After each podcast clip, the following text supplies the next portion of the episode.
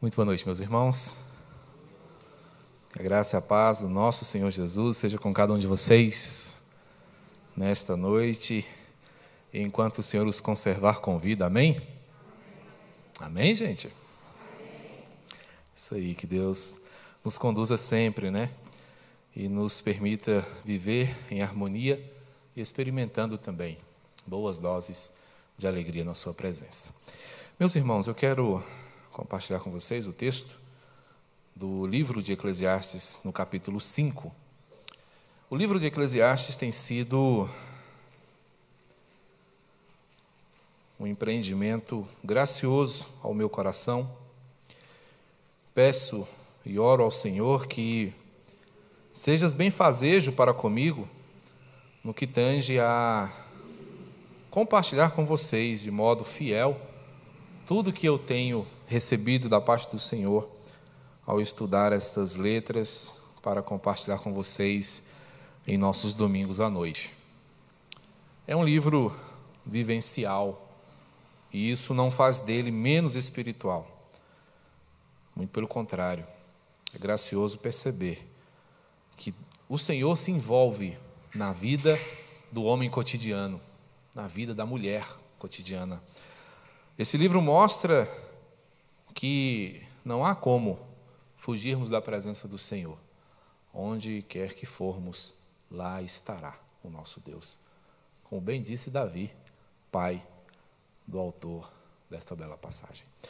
Capítulo 5, vamos ler até o verso de número 6. É, verso 7, perdão capítulo 5, de 1 a 7, diz-nos o texto: Guarda o pé quando entrares na casa de Deus. Chegar-se para ouvir é melhor do que oferecer sacrifícios de tolos, pois não sabem que fazem mal. Não te precipites com a tua boca, nem o teu coração se apresse a pronunciar palavra alguma diante de Deus. Porque Deus está nos céus e tu na terra. Portanto, sejam poucas as tuas palavras, porque dos muitos trabalhos vêm os sonhos e do muito falar, palavras nécias. Quando a Deus fizeres algum voto, não tardes em cumpri-lo, porque não se agrada de tolos. Cumpre o voto que fazes. Melhor é que não votes do que votes e não cumpras. Não consintas que a tua boca faça-te culpado, nem digas diante do mensageiro de Deus que foi inadvertência. Porque, por que razão se iraria Deus por causa da tua palavra a ponto de destruir as obras das tuas mãos? Porque, como na multidão dos sonhos há vaidade, assim também nas muitas palavras. Tu, porém, teme a Deus. Pai bendito e santo, nós te louvamos por tua palavra. Obrigado, Senhor, por este manual de vida que cotidianamente nos orienta em graça, em justiça diante do Senhor e da vida que temos. Praza-te, ó Deus, em falar ao coração da tua igreja neste momento. Eu te rogo por amor de Cristo Jesus, nosso Senhor. Amém. Meus irmãos, em 2012, eu estive na cidade mineira de Pitangui.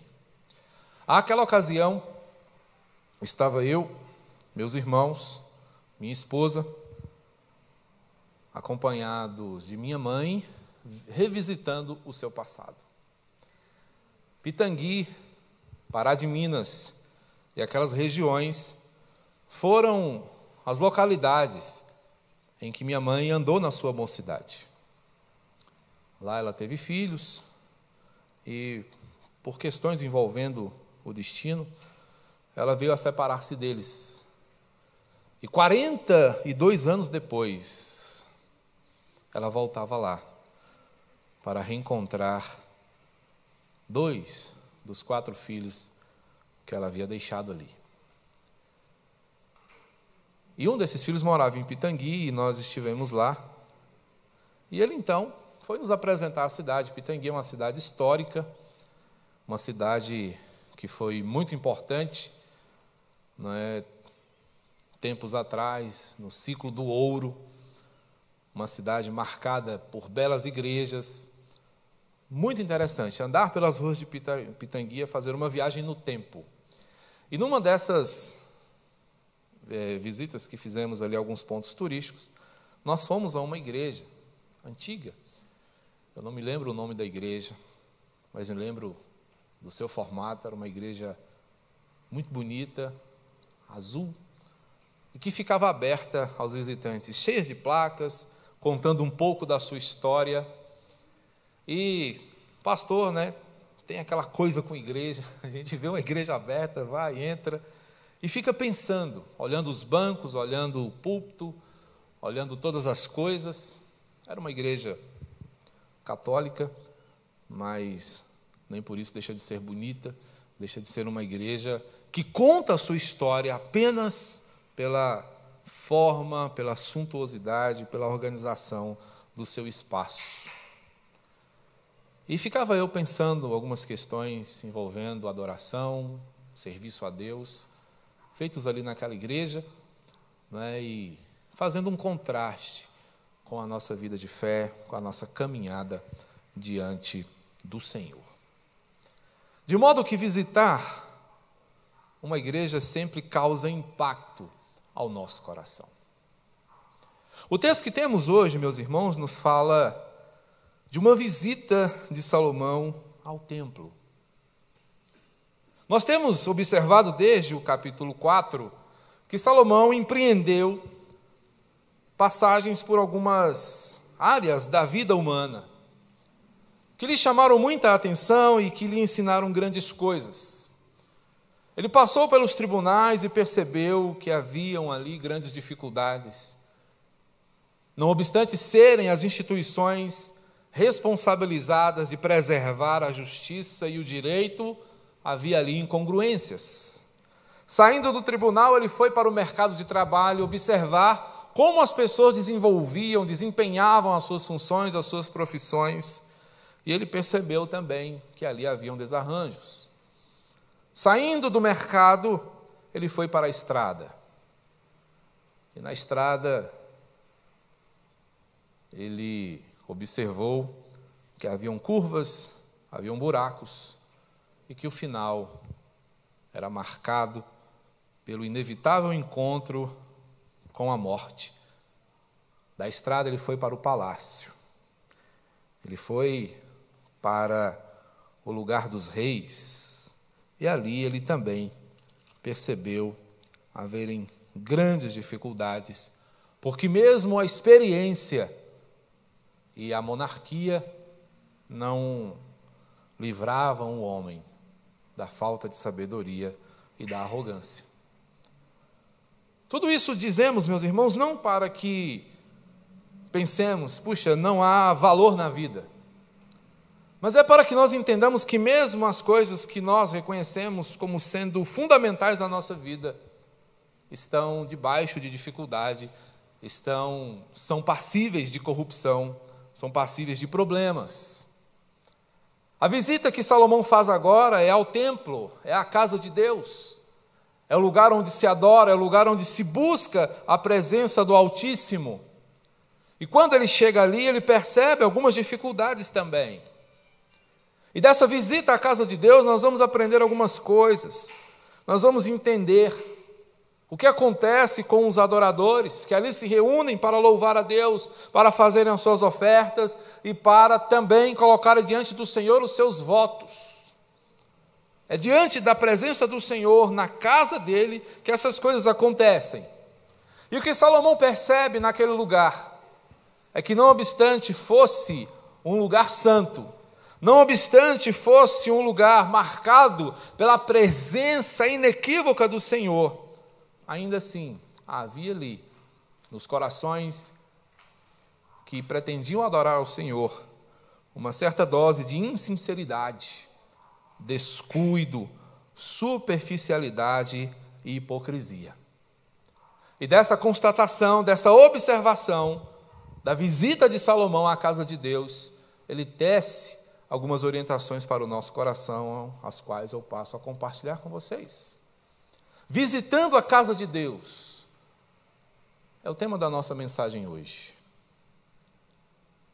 E que nos leva a observar de forma cuidadosa como devemos lidar com as coisas concernentes ao reino de Deus. Cuidado, primeiramente, com o culto relaxado. A primeira perspectiva que Salomão observa é que naquele lugar em que se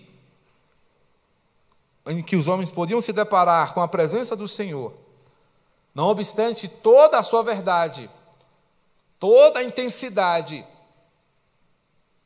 ainda havia ali o prestar de um culto relaxado.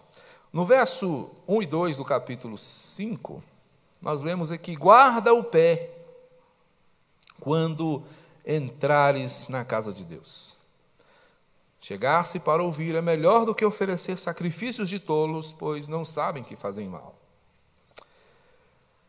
Salomão percebe algumas coisas interessantes. Essa expressão aqui, guarda o pé, ela é interessante, porque guardar o pé é ter cuidado. Sendo assim, Salomão aqui está destacando para nós a necessidade de aprimoramento, de observação, de zelo para com as coisas santas, para com as coisas sagradas. Pois terrível coisa é oferecer ao Senhor sacrifícios prejudicados. Mas, pastor, nós não fazemos mais isso? Sim. Mas o Novo Testamento vai nos apresentar que esses sacrifícios são agora demonstrados de maneira diferente. Os sacrifícios que o Senhor requer de nós são oriundos de um coração quebrantado, de um coração contrito, o qual o salmista vai dizer não será desprezado. E um coração quebrantado é um coração que oferta diante do Senhor a própria vida, conforme vemos lá em Romanos 12. Um culto que seja compreensível, racional, um culto verdadeiro, não amoldado às paixões humanas, marcado pela missão onde temos a responsabilidade de propagar a bondade, o amor e a palavra do Senhor. Quando fazemos as nossas ofertas, nós não estamos pagando pela bênção do Senhor, nós não estamos barganhando com Ele, mas estamos nessas ofertas expressando a nossa gratidão, o seu cuidado, o seu amor, a sua proteção sobre nós. Pode parecer uma coisa corriqueira colocar algum valor em um determinado envelope, depositar numa determinada caixa, que tem um nome difícil, mas junto com aquele envelope vai um pouco do nosso coração, vai um pouco da nossa gratidão, vai uma expressão de como nós percebemos a vida, sendo ela completamente sustentada, protegida e orientada pelo Senhor. Os sacrifícios que oferecemos são as nossas obras, as quais fazemos porque entendemos que fomos chamados para elas, como Paulo vai nos ensinar lá na carta de Efésios. Sabemos que elas não nos salvam, mas percebemos, contudo, que ao recebermos o gracioso presente da salvação, nós nos envolvemos com a obra do Senhor, porque entendemos que a nossa contribuição pode alcançar outros e fazer com que eles reconheçam a bondade do Senhor em suas vidas. É esse quebrantamento que se verifica por meio de uma fé genuína que o Senhor quer ver em nós. É esse o sacrifício que nós oferecemos hoje. Mas um culto relaxado, um culto onde não há reflexão, um culto ao qual não se presta atenção, é um culto que não vai favorecer, porque na verdade nem é culto porque culto é vida, culto é relacionamento com o Senhor. Por isso, o conselho do autor é que nós ouçamos melhor. É melhor ouvir do que precipitadamente oferecer sacrifícios, porque quando se ouve, a perspectiva aqui é a da obediência. Ouvir melhor é prestar atenção ao que o Senhor está dizendo, para que, saindo daqui, passando por aquelas portas, nós estejamos dispostos a viver uma vida pautada nesses ensinamentos que nós recebemos todas as vezes que nos assentamos na casa de Deus. E isso vai fazer com que a nossa oferta melhore, porque ela será resultado de um coração sincero. E aí, quando eu ofertar minha vida, minha missão, minhas ofertas, minhas obras, meu quebrantamento e a minha fé, o Senhor vai receber, porque serão ofertas de um coração pautado na sinceridade, que não relaxa na sua adoração, mas que tem consciência de que está diante do Deus Todo-Poderoso. Portanto, não se engane, porque Deus não pode ser enganado. Visitando a casa de Deus, somos lembrados de que devemos ter cuidado. Primeiramente com o culto relaxado, mas que também devemos ter cuidado para que não incorramos na prática de uma oração descuidada. Salomão observa a maneira como as pessoas estão orando. E o que ele observa naqueles dias, naquela oportunidade, é que as pessoas não pensavam no que diziam. E o que diziam, diziam sem reflexão alguma. Versos 2 e 3: Não te precipites, perdão, não te precipites com a tua boca, nem o teu coração se apresse a pronunciar palavra alguma diante de Deus porque Deus está nos céus e tu na terra. Portanto, sejam poucas as tuas palavras. Dos muitos trabalhos vêm os sonhos, verso 3. E do muito falar, palavras nécias. Existem coisas que nós proferimos que são fruto de empolgação, de exasperação.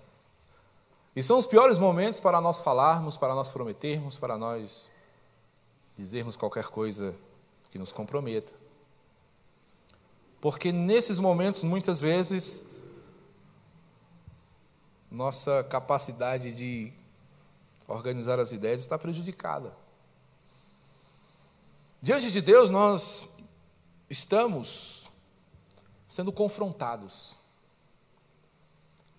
Lembro-me do capítulo 6 do profeta Isaías, quando ele, numa visão, contempla a grandeza de Deus.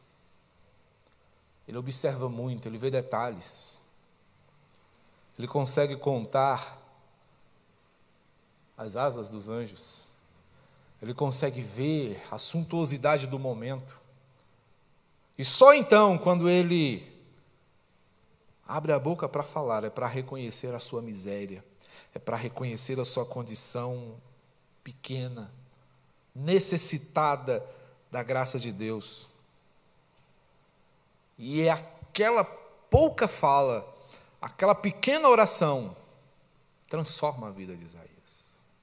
Diante da sua confissão, vem a restauração diretamente do altar e toca exatamente no ponto em que estava situado, localizado o seu problema e o problema de Isaías era a língua, que não cabia na sua boca. Sou um homem de lábios impuros. Era o problema dele. E o Senhor o trata exatamente ali. Portanto, uma oração descuidada é uma oração que não considera, primeiramente, a seriedade daquele a quem se fala. E que depois não considera também a seriedade da oportunidade que é estar falando com alguém como o Senhor. O descuido na oração, meus irmãos, não apenas nos faz orar menos, mas nos faz orar de forma tola, nos faz orar pensando em nós mesmos, nos faz orar pensando em sanar necessidades que aos olhos do Senhor não são urgentes.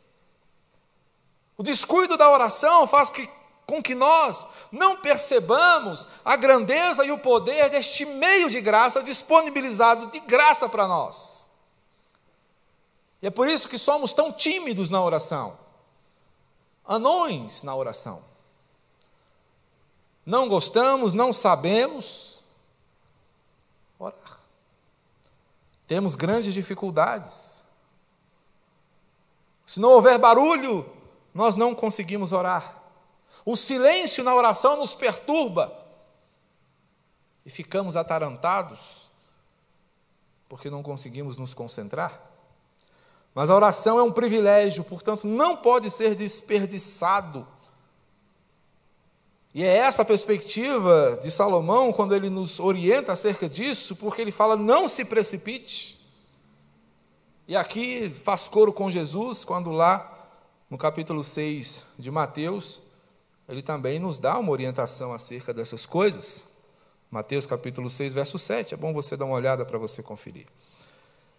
E ali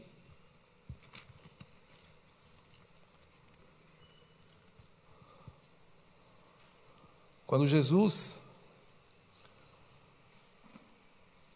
falando da oração, ele diz: orando, não useis de vãs repetições. É o tipo de oração que Salomão encontrou já naqueles dias. As pessoas falavam, falavam e não diziam nada. Jesus dizia que esse tipo de oração era uma oração gentia, oração presunçosa, oração que achava que a riqueza de palavras e a suntuosidade do vocabulário iam favorecê-los. Jesus dizia: a oração é simples, porém profunda. E uma vida de oração requer um coração preparado. Salmo 141 coloca a oração como uma oferta, suba à tua presença a minha oração. Jesus, falando mais uma vez de oração, ele vai falar de coerência. Quando ele diz que a boca fala do que está cheio o coração. Um coração cheio de Deus é um coração que será é, completado não é? por uma boca cujas palavras expressam o que ali está. Portanto, meus irmãos, percebamos, para uma vida de oração não cabe insensatez. A insensatez é um risco. Coloca aquele que fala de modo impensado em grandes perigos. Portanto, não nos esqueçamos de que quando oramos estamos falando com o Senhor. E isto não é uma palavra para que você seja desencorajado a orar. Melhor ficar calado? Não. Se bem que a oração ela pode ser feita de modo silencioso mas é para que você faça uma oração, para que você busque ao Senhor por meio da oração, com sinceridade, mas também com poder. Não menospreze o poder da oração, não menospreze, não se confunda, porque Deus conhece o seu coração. Prepare o seu coração para que a sua oração não seja uma oração descuidada. Mas visitando a casa de Deus, cuidamos para que não desenvolvamos ou ofertemos a Deus um culto relaxado, para que não ofereçamos a Deus uma oração descuidada, mas também para que tenhamos cuidado para não vivermos uma vida descompromissada. Salomão percebeu que, não obstante as pessoas estivessem no templo, não obstante elas fossem religiosas, elas não estavam ligadas a Deus. A ideia de religião vem dessa perspectiva de nos religar ao Senhor. A ideia da religiosidade é novamente colocar o homem em sintonia, em conexão direta com Deus. Mas Salomão, fazendo aquela visita ao templo, percebe que ali haviam pessoas completamente desconectadas que ofertavam sem saber porquê, ou com interesses escusos. Quando a Deus fizeres algum voto, não tardes em cumpri-lo, porque não se agrada de tolos. Cumpre o voto que fazes, melhor é que não votes do que votes e não cumpras. Não consintas que a tua boca te faça culpado, nem digas diante do mensageiro de Deus que foi na advertência. Que razão por que razão se iraria Deus por causa da tua palavra a ponto de destruir as obras das tuas mãos? Porque, como na multidão dos sonhos a vaidade, assim também nas muitas palavras. Tu, porém, teme a Deus. Percebemos a Perspectiva de orientação e conselho da parte de Salomão aqui. Tu, porém, sejamos diferentes. Pensamos muitas vezes nessa perspectiva do voto. Fazer promessas. E é bem a verdade, meus irmãos, nós estamos envolvidos até o pescoço com Deus. Quando você se torna um membro da igreja, você faz votos. Votos de compromisso, votos de fidelidade, votos de testemunho.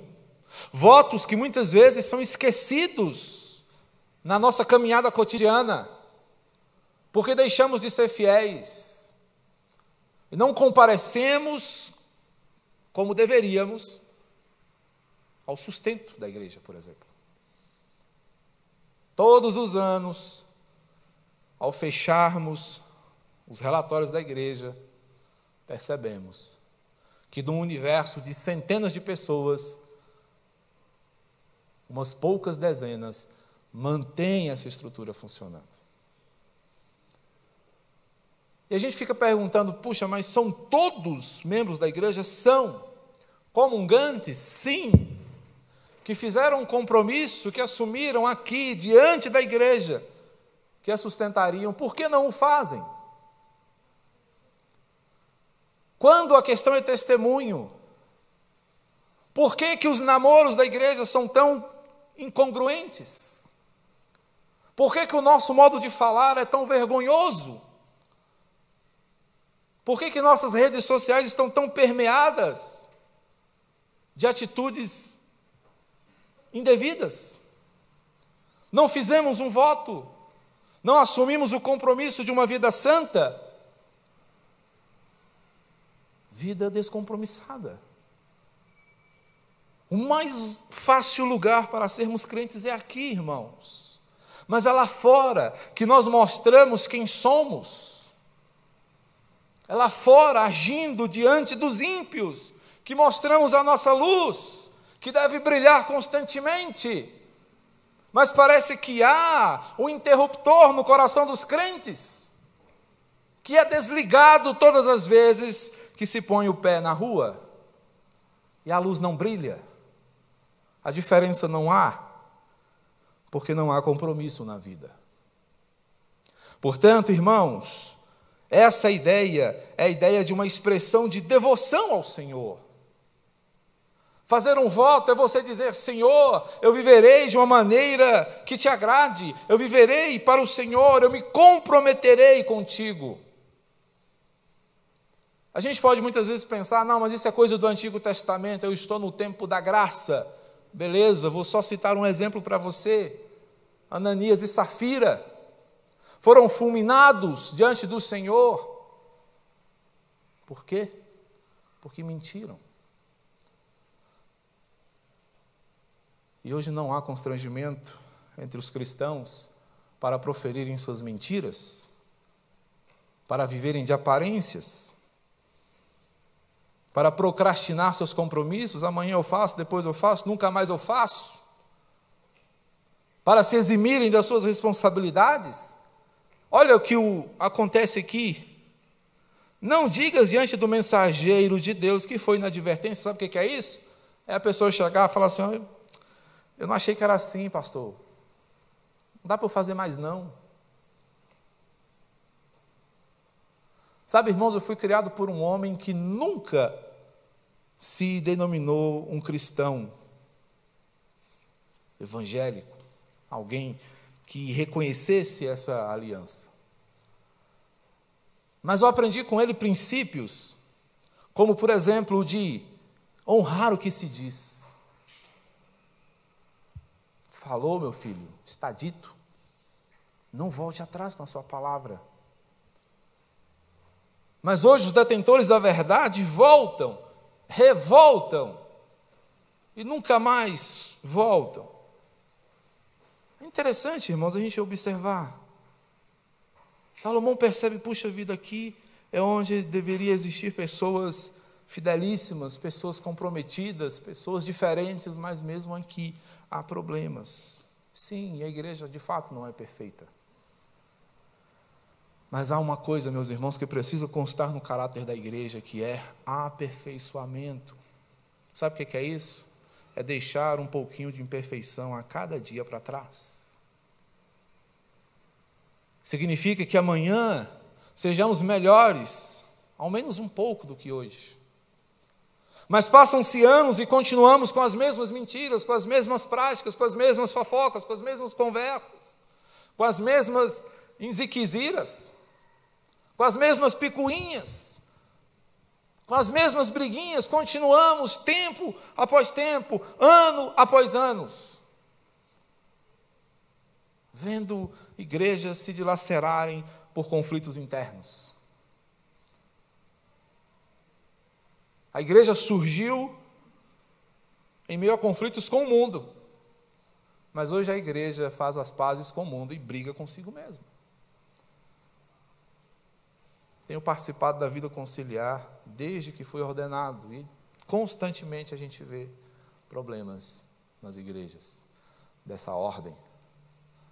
Pastores brigando com igrejas, igrejas brigando com pastores, membros brigando com membros, lideranças divididas. Ficamos a perguntar: é isso mesmo? É só isso? Quanto tempo nós perdemos pensando nisso? Quanto recurso muitas vezes é gasto com essas coisas? E a gente muitas vezes fica iludido com essa religiosidade frívola e sem efeito. Onde fazemos promessas vazias todos os anos. A gente faz promessas, faz uma lista de promessas. Mal termina janeiro, as promessas foram esquecidas, elas não se tornam resoluções e se suas promessas não se tornam resoluções, elas não vão resolver nada na sua vida. E você vai continuar se enganando, achando que está enganando a Deus, quando na verdade você é o único ludibriado. Portanto, meus irmãos, sejamos coerentes. Cumpramos o que prometemos diante do Senhor.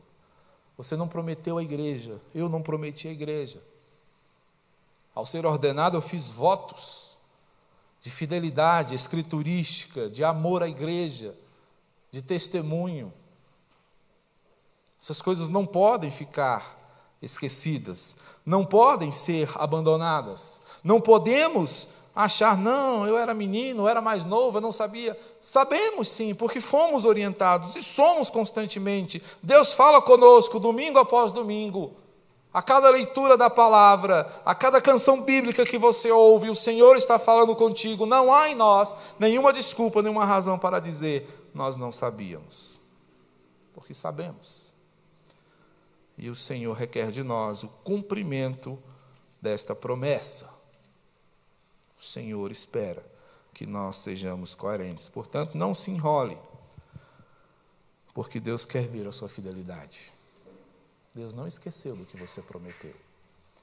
Deus não esqueceu do dia do seu batismo. Deus não esqueceu do dia da sua profissão de fé. Deus não esqueceu da sua conversão. Não se esqueça você também. Salmo 66, versos 13 e 14. Entrarei na tua casa com holocaustos, pagar-te-ei os meus votos que proferiram os meus lábios e que no dia da angústia prometeu a minha boca. O que, é que o salmista está dizendo?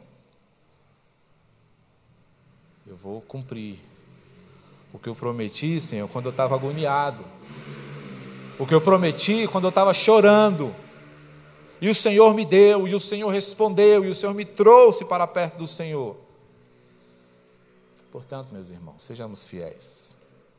Não vivamos uma vida descompromissada, porque o nosso compromisso não é com o pastor, não é com o conselho, não é com a igreja meramente. Há compromisso com essas pessoas, mas o compromisso é com Deus. E Deus é justo. Portanto, se você prometeu, Deus está esperando você cumprir. E você prometeu. Portanto, meus irmãos, cuidado. Cuidado. Não ofereça a Deus um culto relaxado.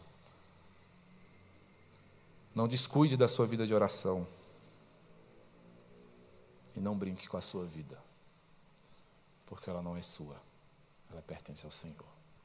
Amém?